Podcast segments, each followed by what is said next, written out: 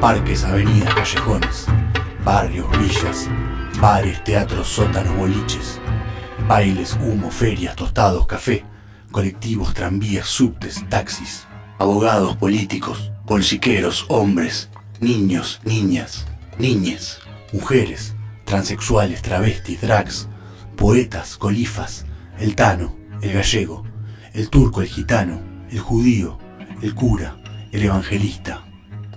Canciones, luces, oscuridad, tango, milonga, rock and roll. Esquivando el éxito presenta Ruido a Ciudad, una traza sonora de la ciudad de Buenos Aires. La primera vez fue mi sueño. Yo soñaba con soñaba como esos sueños que nunca se van a cumplir, ¿no? Eh, leía de niño qué pasaba cuando los artistas españoles iban a América. Hablo de Lola Flores y de esas cosas, ¿no? Llevaba la maleta tan cargada de, mitos que cuando aterricé en Ezeiza y empecé, a mí no me conocía nadie, pero empecé a caminar por Buenos Aires, por Corrientes, con las librerías abiertas toda la noche y con cafés en cada esquina con esas chicas. Yo pensé que el territorio de los sueños existía y que esa ciudad estaba hecha para mí. Joaquín Sabina con la frente marchita. De España a la Argentina, el gallego, como aquí decimos casi genéricamente y mal dicho a los españoles, para desentrañar esta canción escrita en el año 1990 eh, y que recorre lugares y momentos históricos de la Argentina y de Buenos Aires. Vamos a empezar entonces haciendo un recorrido por eh, algunos lugares emblemáticos e icónicos que Joaquín eh, plantea en esta canción, haciendo un paralelismo entre España, mejor dicho, entre Buenos Aires y Madrid, y hablando puntualmente de una, e, evidentemente él en su canción evoca a una persona que hace un tránsito entre Madrid, y Buenos Aires por distintas razones, entre, entre, ellas algunas políticas, pero sí lo que nos permite eh, Sabina a partir de esta canción es empezar a desandar eh, uno de los barrios míticos de la ciudad de Buenos Aires y quizás, quizás no, fundacionales eh, en relación a lo que tiene que ver con, con, la ciudad y su importancia, que es este, el barrio de San Telmo. Eh, y allí me permito hablar dos minutos de, lo que es la Plaza Dorrego, porque a partir de allí se, van a, se, va a armar un poco como el rompecabezas de lo que Sabina después va a, nombrar en su canción Del lado de Buenos Aires. Eh, la Plaza Dorrego, que para los que saben, está emplazada en Humberto Primo y Defensa. En su momento, al principio de, los tiempos de la ciudad de Buenos Aires, eh, se lo llamaba el Alto de las Carretas, porque como muchas veces hemos dicho en este programa, la Plaza Dorrego puntualmente era un lugar donde paraban eh, las carretas comerciales de alguna forma para cruzar un arroyo que estaba allí en lo que hoy es Humberto Primo y el pasaje San Lorenzo, allí había un arroyo, entonces hacían un descanso para después cruzar em, por allí. Eh, cerca de 1820, más o menos por esos años, adquiere el nombre de Plaza de Comercio porque allí se, em, eh, se establece el mercado de comercio, digamos, de abasto como el primero de la ciudad eh, que después iba a ser demolido en 1897 y allí es donde empieza estrictamente el nombre de la Plaza Dorrego porque ese mercado de comercio deja de existir y se construye eh, o se emplaza, digamos, en, esa, en ese sitio una plaza eh, por una ordenanza municipal se decide plantar determinada cantidad de árboles y demás, que allí empieza a llamarse entonces Plaza Dorrego. Y acá empieza como la primera situación de paralelismo entre lo que Sabina plantea en la canción, entre la plaza de la feria de San Telmo y la, y la feria del rastro, que son como, si bien no son estrictamente similares en su forma ni en lo que eh, proponen, sí hay ciertos puntos de contacto que tienen que ver con esto de las antigüedades y demás, y en última instancia sirve para identificar justamente este traspaso que hablábamos de una estimamos ciudadana porteña que por razones de políticos se va a, vivir a Madrid y trabaja en el rastro. Y San Telmo por arquitectura, por determinadas cuestiones, eh, está claramente emparentado con determinados lugares de Madrid históricos y con esa migración, ¿no? Sí, de hecho, digo, si hablamos estrictamente de los lugares de, de Buenos Aires a los que Madrid, a los que Sabina hace referencia, hablamos de la, Feria de San Telmo por un lado y la Plaza de Mayo por el otro, que sin duda, digamos, los dos enmarcan esto que vos decís. Desde el punto de vista de la arquitectura, hay mucho que tiene que ver con eh, la Avenida de Mayo, digo, sin duda es como una, una arteria que expone de la mejor manera, digamos, ciertas construcciones arquitectónicas españolas. Claro, ahí hay algo que uno podría ponerlo en términos turísticos. Bueno, siempre hay que hablar de estos lugares. O por otro lado, en estos términos que lo estás bien poniendo vos, eh, que tiene que ver con otros aspectos, ¿no? Con, los famosos barcos, con todo eso, y con la enorme población eh, española que ha llegado a la Argentina durante tantos años. Sí, se da como un doble juego, ¿no? Porque es, interesante hablar de eso, de ese traspaso que, y de esos paralelismos que se plantean entre dos ciudades que a priori son diferentes, pero que claramente la fundación de, de Buenos Aires, digo, y parte de la inmigración española es la que también le da el marco y, comienza a identificar eh, lo que tiene que ver con la porteñidad, ¿por qué no? Eh, hablábamos entonces de la Plaza Dorrego y allí en la Plaza Dorrego se inaugura ya mucho más acá en el tiempo, en 1970, la feria conocida como San Telmo. Y acá hay como es, interesante hacer la diferenciación entre dos situaciones. La feria de San Telmo como tal es la feria que rodea a la plaza Dorrego y es la que en la que digamos quienes tienen los puestos venden antigüedades y demás. Depende del museo de la ciudad, que a su vez depende del Ministerio de Cultura y tiene este, aproximadamente 250 puestos casi desde el momento de su inauguración hasta el día de hoy. Pero no es la feria eh, que se extiende por la calle Defensa. Esa feria es muy posterior eh, y tiene que ver con, otros procesos de, que se fueron dando políticos y culturales y económicos en la Argentina. Pero volviendo a la feria de San Telmo puntualmente, a esta que rodea la plaza, eh, había, hubo como tres razones por las cuales fundar esta feria. Una tenía que ver con crear una feria en la ciudad que no existía cielo abierto como sí ya existía en otros lugares de, Europa y en esto sí hay una referencia directa justamente al rastro. Cuando uno busca información sobre la, formación de la feria de San Telmo, se toma a la feria del rastro como una feria eh, digamos, ejemplo y modelo de lo que se quería hacer en Buenos Aires, y también a la Feria Tristán Narvaja de Montevideo, que por, obviamente por cercanía, simplemente por cruzar el Río de la Plata, es bastante más antigua que la Feria de San Telmo y también eh, forma parte de las ideas, digamos, para fundar esta feria vuelvo a decir, en 1970, o sea, bastante cerquita de acá, em, alrededor de la, de la Plaza Dorrego.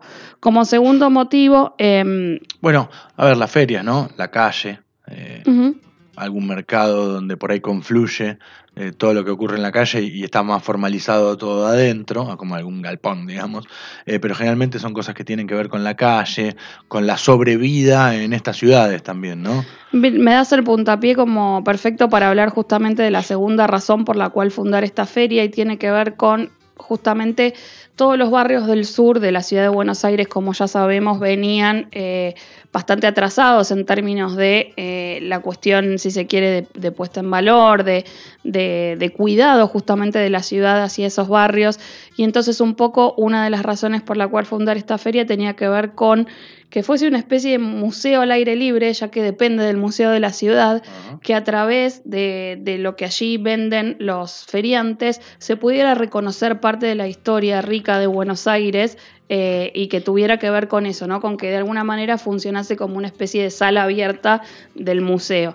Y como tercera cuestión, bueno, generar que el público, tanto local como turístico, conociera el viejo barrio, parte de, los lugares fundacionales de Buenos Aires y recorriera San Telmo. La verdad es que sabemos que desde ese momento hasta acá se ha dado un proceso de recuperación de los barrios del sur de la ciudad justamente por eh, empezar a pensarlo desde un lugar más turístico.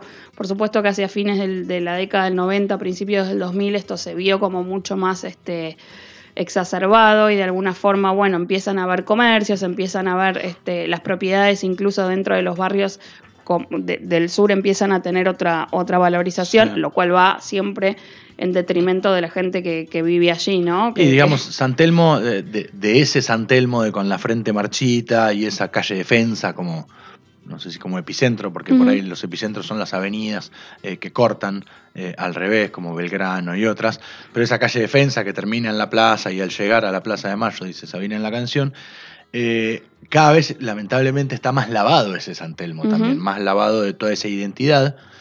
Todavía hay gente que resiste viviendo en esos espacios, en esos lugares, que se caen a pedazos. Sí. Y, y porque la, la que no resiste es porque esos lugares terminan siendo comprados por grandes marcas, estas que, que solemos hablar en estos episodios, que uniformizan a todas las ciudades y hace que sea lo mismo el centro de Montevideo que el de Buenos Aires, que el de Madrid, en este caso, el de Roma o el de Bo- Bogotá, no sé. Sí, hay una de las tiendas de café más, digamos, más importantes que, que están en todas las grandes ciudades que toma una de las esquinas justamente de Defensa y Belgrano, si mal no recuerdo, que, que bueno, deja el edificio, la fachada del edificio con su estructura original, pero en definitiva te ponen la marca, ¿no? Esa verde ahí gigante eh, que uniformiza justamente como, como vos bien decís. Em, y, bueno, y to- retomando un poco la idea de lo que vos decías de la calle Defensa, cómo nos va llevando desde la Plaza de Orrego hacia lo que sería la Plaza de Mayo, allí entonces se constituye lo que se conoce como ferias de artesanía, pasaje Yufra y calle Defensa, así es el nombre correcto, porque el pasaje Yufra obviamente es transversal a lo que es Defensa, y Defensa en su extensión casi hasta la, hasta la Plaza de Mayo, digamos desde la Plaza de hasta la Plaza de Mayo. Esa es una feria que existe a partir de un proceso eh, complejo como conocemos nosotros, que fue la crisis del 2001. En realidad, antes de- del 2001, del gran estallido eh, económico, se empiezan a dar en Buenos Aires y en, la Argentina en general distintos procesos de asociaciones en asambleas de vecinos que, bueno, que buscan obviamente la, recuperación económica o quizás plantearse algún modo de subsistencia, porque evidentemente era muy complicado el grado de desocupación que se encontraba en ese momento eh, en Argentina. Y en definitiva, una de estas asambleas, la Asamblea de San Telmo, así se, se organizó, em, decide formar una feria. En principio estaba emplazada en la calle Defensa, pero abajo de la autopista 25 de Mayo, casi llegando a San Juan, eh, donde hoy por hoy allí funcionan dos locales de la Asamblea. Pero bueno, después por una disposición en el año 2001-2002 de quien en ese momento era intendente, jefe de gobierno de la ciudad de Buenos Aires, Aníbal Ibarra, consiguen trasladarse a la traza de, de defensa y allí se establece una, la feria que hoy todos conocemos, que se puede visitar los domingos de 10 a 7 de la tarde, que no, ya no necesariamente tiene que ver con las antigüedades, sino que abre las puertas, digamos, a distintos tipos de artesanías, a distintos tipos que tienen que ver con, De con lo gráfico. Independientes de algún modo. Exactamente, cooperativos. de cooperativos y, y demás. Así que esa es como la, la traza de, de la feria, de esta feria de, de la calle Defensa. Algo que me parece interesante para, para ir terminando toda esta cuestión de, de San Telmo, o en realidad corriéndonos a- otros aspectos, es también la carga que, que igual en Buenos Aires y, y en la mayor parte de las ciudades es habitual, eh, también el, el- el carácter artístico, musical, desde el arte callejero, ¿sí? que suelen tener estas ferias. Plaza Francia tal vez es, la, es el caso de esto, Parque Centenario también aunque cada vez menos, porque cada vez se- nos van corriendo más de esos espacios. En la de San Telmo lo mismo, y con el carácter, no sé si decir particular, pero sí distintivo, característico de muchos habitantes de los barrios del sur de la ciudad, como eh, tiene que ver con muchos carácter uruguayo, mucho carácter de negritud. Entonces es habitual que, que hay determinadas comparsas de, de candombe, alguna vez tendríamos que revisitar eso, que recorran eh, esa calle defensa a tal hora de cada domingo. Y que eh, son parte, ¿no? Tienen sus locales, digamos, dando directamente ahí a la calle Defensa en muchos de los casos y son parte constitutiva definitivamente del paisaje. Eh, para hacer el link, entonces, como hablábamos, entre lo que son las ferias de, San Telmo y el rastro puntualmente, que son las que plantea Sabina en su canción, la feria del rastro, como todo en Europa, tiene como más de 400 años de antigüedad. Está en el centro del corazón de Madrid, en el barrio del Lavapiés, digo, muy cerca de lo que son como la Puerta del Sol, digo, aquellos lugares emblemáticos que se visitan cuando uno visita este, la ciudad de Madrid. Y el, nombre del rastro tiene que ver con que la feria originalmente se emplazaba cerca de los mataderos y entonces el rastro se le llamaba al, rastro de sangre que dejaban eh, los animales que se transportaban allí de un lugar a otro. Está como sectorizada en distintos lugares especializados. Eh, hay una calle que es la Fray Seferino González, que era donde se vendían pájaros, ahora eso está prohibido, obviamente por la, no se pueden vender animales vivos. Después hay otra calle que es la de los pintores, otra la de las cartas, otra la de los libros, y así como se va estructurando.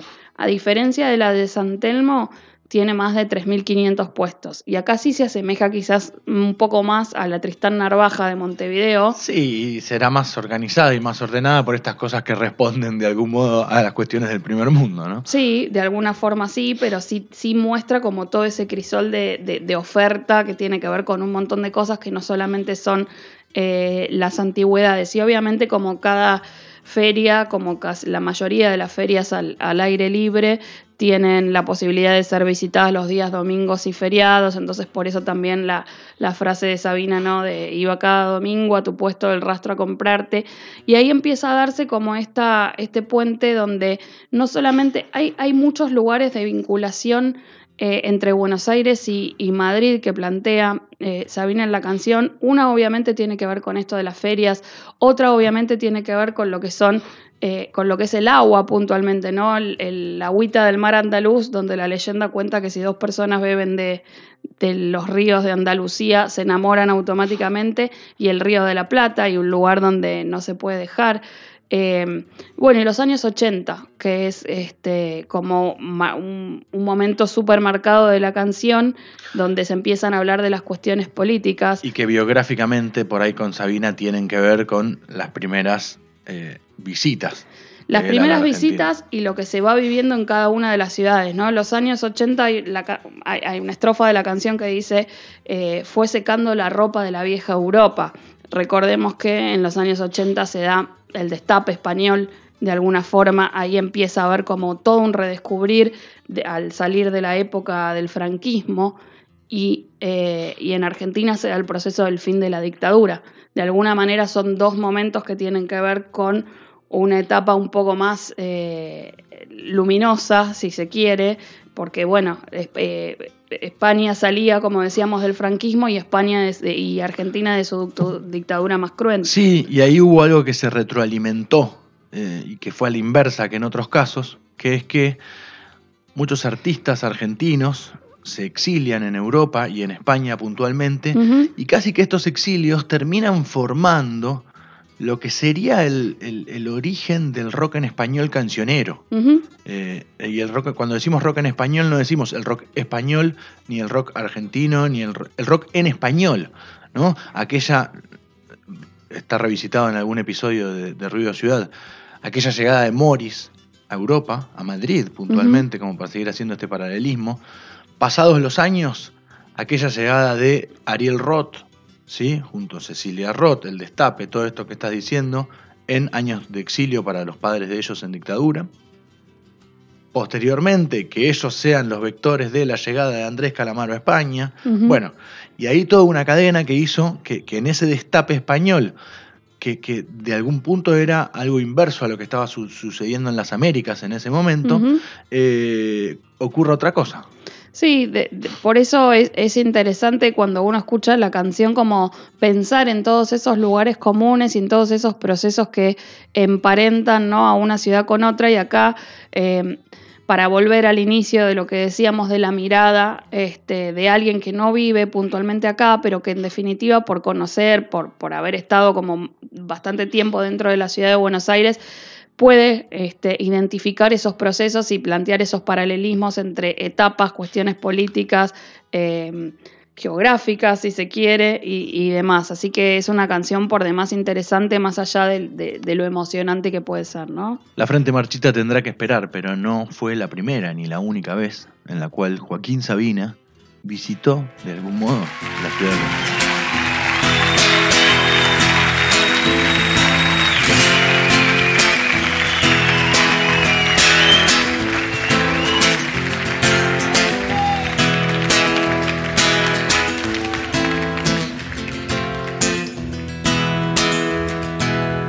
esta sala de espera sin esperanza, estas pilas de un timbre que se secó, este helado de fresa de la venganza, esta empresa de mudanzas con los muebles del amor. Esta campana muda en el campanario, esta mitad partida por la mitad. Estos besos de Judas, este calvario, este look de presidiario, esta cura de humildad, este cambio de acera de tu cadera, estas ganas de nada menos de ti. Este arrabal sin grillos en primavera ni espaldas con cremallera, ni anillos de presumir. Esta casita de muñecas de alterne, este racimo de pétalos de sal, este huracán sin ojo que lo gobierne, este jueves, este viernes y el miércoles que vendrá no abuses de mi inspiración, no acuses a mi corazón, tan maltrecho y ajado que está cerrado por derribo. Por las arrugas de mi voz se filtra la desolación de saber que estos son los últimos versos que te escribo. Para decir con Dios a los nos sobran los motivos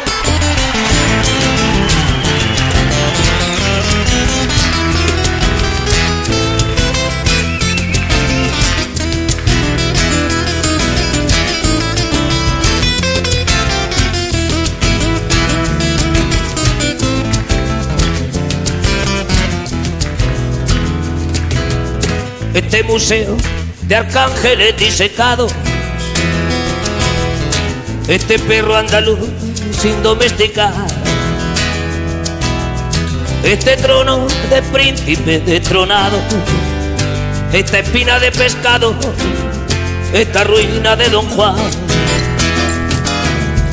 esta lágrima de hombre de las cavernas, esta horma del zapato de barba azul. Que poco rato dura la vida eterna por el túnel de tus piernas entre Córdoba y Maipú. Esta guitarra cínica y dolorida con su tempo knock knocking on heaven's. Estos labios que saben a despedida a vinagre en las heridas, a pañuelo de estación.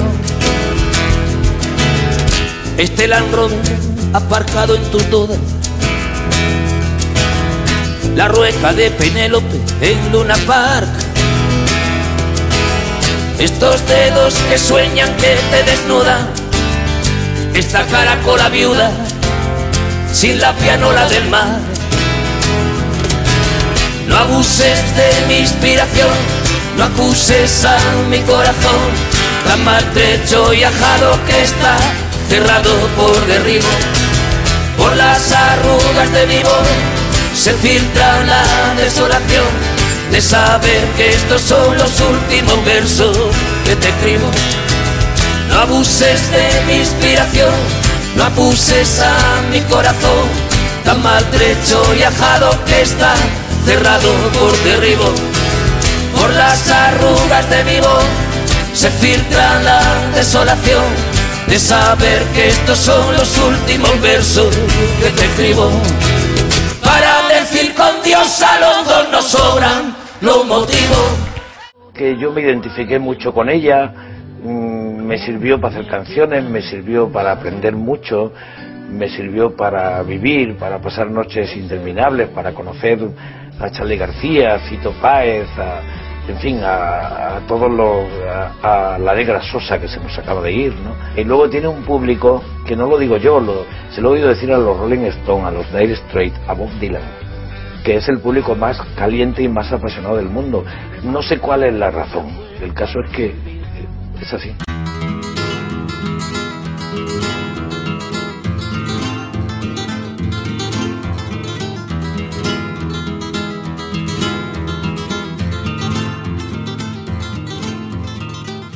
Ya hemos hablado mucho de Buenos Aires, hablemos un poco de, Joaquín Sabina.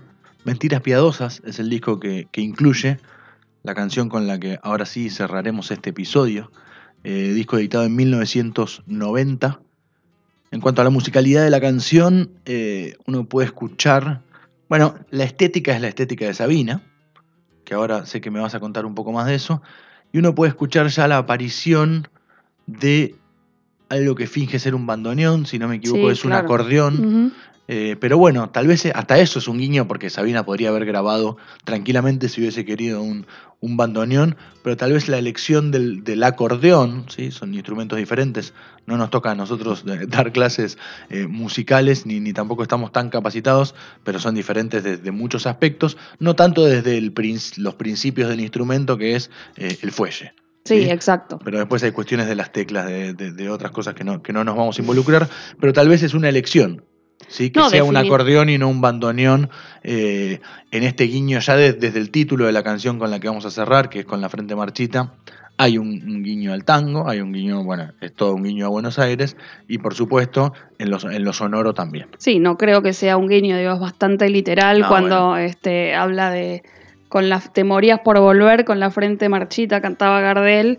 eh, definitivamente se busca recrear el sonido del bandoneón, probablemente por esta cuestión más internacional de la que venimos hablando, no se ejecute el bandoneón como tal y tal vez porque no sé cuán fácil puede ser este, encontrar un buen ejecutante de bandoneón en cualquier lado del mundo. Bueno, hoy ya sí. Eh, pero bueno, se recrea obviamente el espíritu del tango en lo que tiene que ver con esta canción puntualmente, con la frente marchita, que es la que va, la que estamos, eh, la que nos convoca hoy aquí. Eh, como bien decías, Mentiras Piadosas es un disco del 90 y para quienes no estén como muy en tema de la carrera de Sabina, es el séptimo disco de la carrera de Sabina, con lo cual ya venía grabando unos cuantos. Hay este, una, una cuestión graciosa respecto de los espacios en los dispositivos en los que se grabó el, el disco, porque el- la lista completa tenía 12 temas y el CD con- contemplaba esos 12 temas, pero después la versión del disco solamente tenía 10 y el cassette 9, y eso tiene que ver con eh, las distintas capacidades y Claro. las distintas decisiones de edición de cada uno de los formatos. Hoy pasa mucho, perdón, en, la, en esta nueva moda, auge de, de los vinilos que hay, que muchos discos que salieron editados solos en CD, que, tenía una gran que tiene una gran capacidad de, de- de tiempo, vamos a hablar, no de, no de peso, sino de tiempo, aunque en algún punto es similar. eh, que, que en, en los discos ahora están los órdenes de las canciones, en las ediciones en vinilo, eh, cambiados. Y eso tiene que ver para que entren bien todas las canciones Claro. de un lado y del otro. Y ah, bueno, vos estás diciendo algo similar, solo que en el año 90. Se supone que para Mentiras Piadosas, Joaquín Sabina había venido a Buenos Aires con su colega de siempre, Pancho Varona, a, a visitar un poco la ciudad, pero con la idea de escribir mucho de lo que tenía que ver con, con este, con este disco, porque querían hacer como una reminiscencia un poco más directa de lo que fuera Buenos Aires. Sabina Varona, Pancho Sí. Varona es algo así como Solari Bailinson, Lennon y McCartney. sí. Sí, de verdad hay que pensarlo en esos términos. Sí, sí, claro. Eh, y se suponía que bueno, se iban a tomar su tiempo para escribir juntos canciones eh, aquí en Buenos Aires. Finalmente lo que hicieron fue como un trabajo mucho más este, de visitas, de miradas, más antropológico si se quiere. Eh, y cuando volvieron a España, escribieron de alguna forma la mayoría de las canciones que formaron parte y forman parte del disco Mentiras Piadosas, donde muchos de los críticos musicales eh, dicen que a partir de Mentiras Piadosas se da un quiebre entre lo que es el viejo Sabina con ese, con ese sonido como mucho más crudo, más, bueno, definitivamente más ochentoso, más latoso si se quiere, y lo que fue después todo lo que tuvo que ver con las canciones más orquestadas, más arregladas de lo que sería el nuevo Sabina. Entonces se toma como Mentiras Piadosas como un punto de quiebre en, la carrera de Joaquín. Ese nuevo Sabina que tendrá luego eh, su, su punto más alto en el 19 días y 500 noches famoso.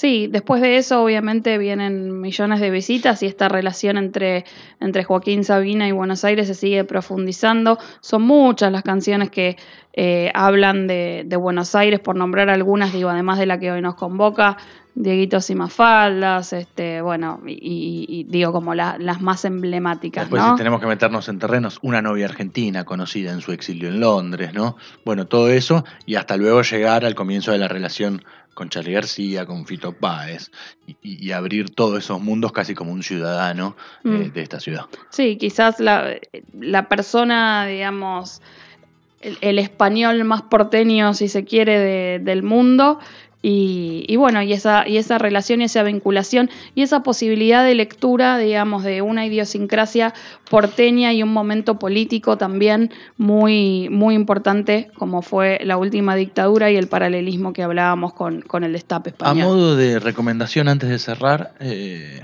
si se nos permite, eh, hay una versión de esta canción con que vamos a escuchar y con la que vamos a cerrar este episodio, que eh, la hizo Adriana Varela en un disco mm. en la cual mujeres homenajearon a Joaquín Sabina cantando.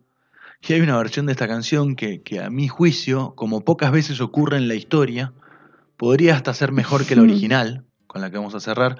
También hay cierto que hay una cuestión de, paso del tiempo, entonces de, otro audio, de, otra calidad, de otra sonoridad totalmente, pero que es maravillosa y con la cual tengo una experiencia personal también, si se nos permite contar, que es escucharla en la Plaza de Mayo, en la asunción de Néstor Kirchner, la, primera asunción de Néstor Kirchner, si no me equivoco, interpretada por Adriana Varela, en ese mismo espacio, en ese mismo lugar eh, en la cual fue, no sé si concebida, pero de la cual habla la canción y con una carga de dramatismo tremenda. Así que nada, un, cierre con, esa postilla antes de, de adentrarnos en Con la Frente Marchita. Sentados en corro merendábamos besos y porros. Y las horas pasaban deprisa entre el humo y la risa. Te morías por volver. Con la frente marchita cantaba Gardel. Y entre citas de Borges, Evita bailaba con Freud ya llovió desde aquel chaparrón hasta hoy.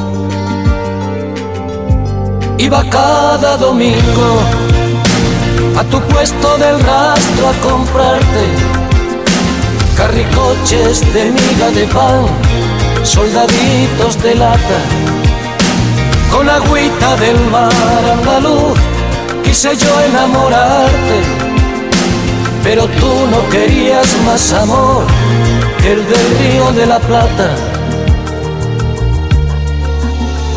Duró la tormenta hasta entrados los años ochenta. Luego el sol fue secando la ropa de la vieja Europa. No hay nostalgia peor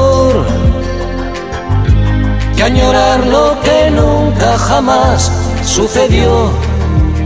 Mándame una postal de San Telmo, adiós, cuídate. Y sonó entre tú y yo el silbato del tren. Iba cada domingo a tu puesto del rastro a comprarte monigotes de miga de pan caballitos de lata, con agüita del mar andaluz, quise yo enamorarte, pero tú no tenías otro amor que el del río de la Plata.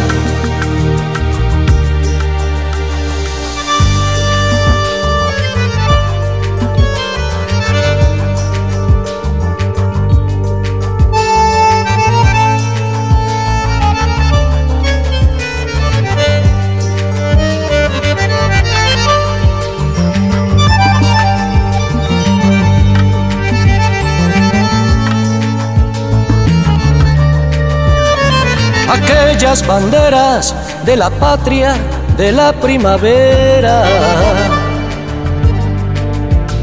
A decirme que existe el olvido, esta noche han venido.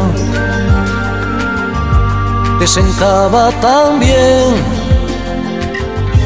esa boina calada al estilo del Che Buenos Aires es como contabas, hoy fui a pasear y al llegar a la plaza de Mayo me dio por llorar y me puse a gritar, ¿dónde estás? Y no volví más a tu puesto del rastro a comprarte corazones de miga de pan, sombreritos de lata. Y ya nadie me escribe diciendo, no consigo olvidarte. Ojalá que estuvieras conmigo en el río de la Plata y no volví más. A tu puesto del rastro a comprarte. Carricoches de de pan soldaditos de lata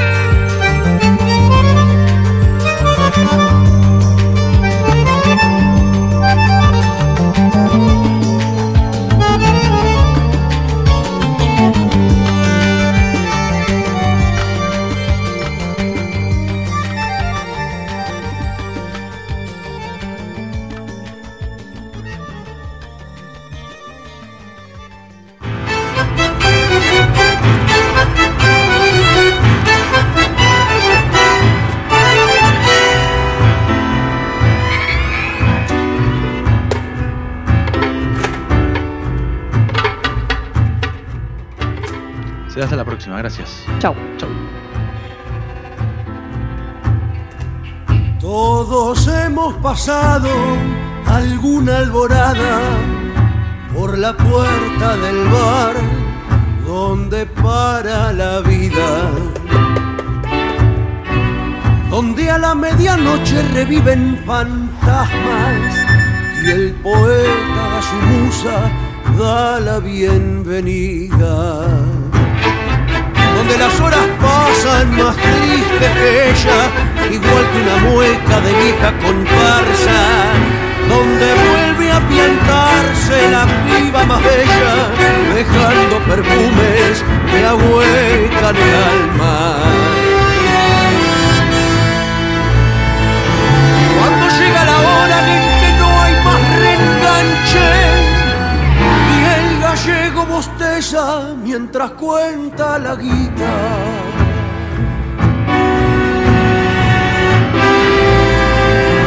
Eran estribo, tintine ante el cáliz del agua bendita.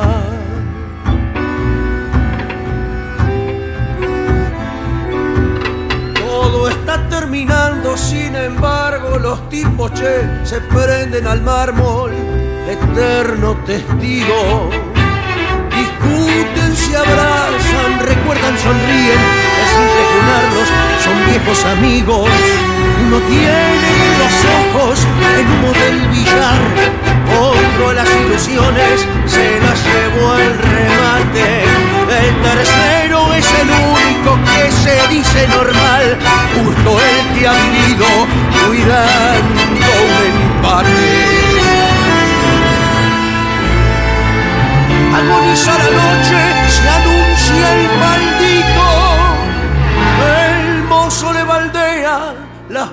al escabio.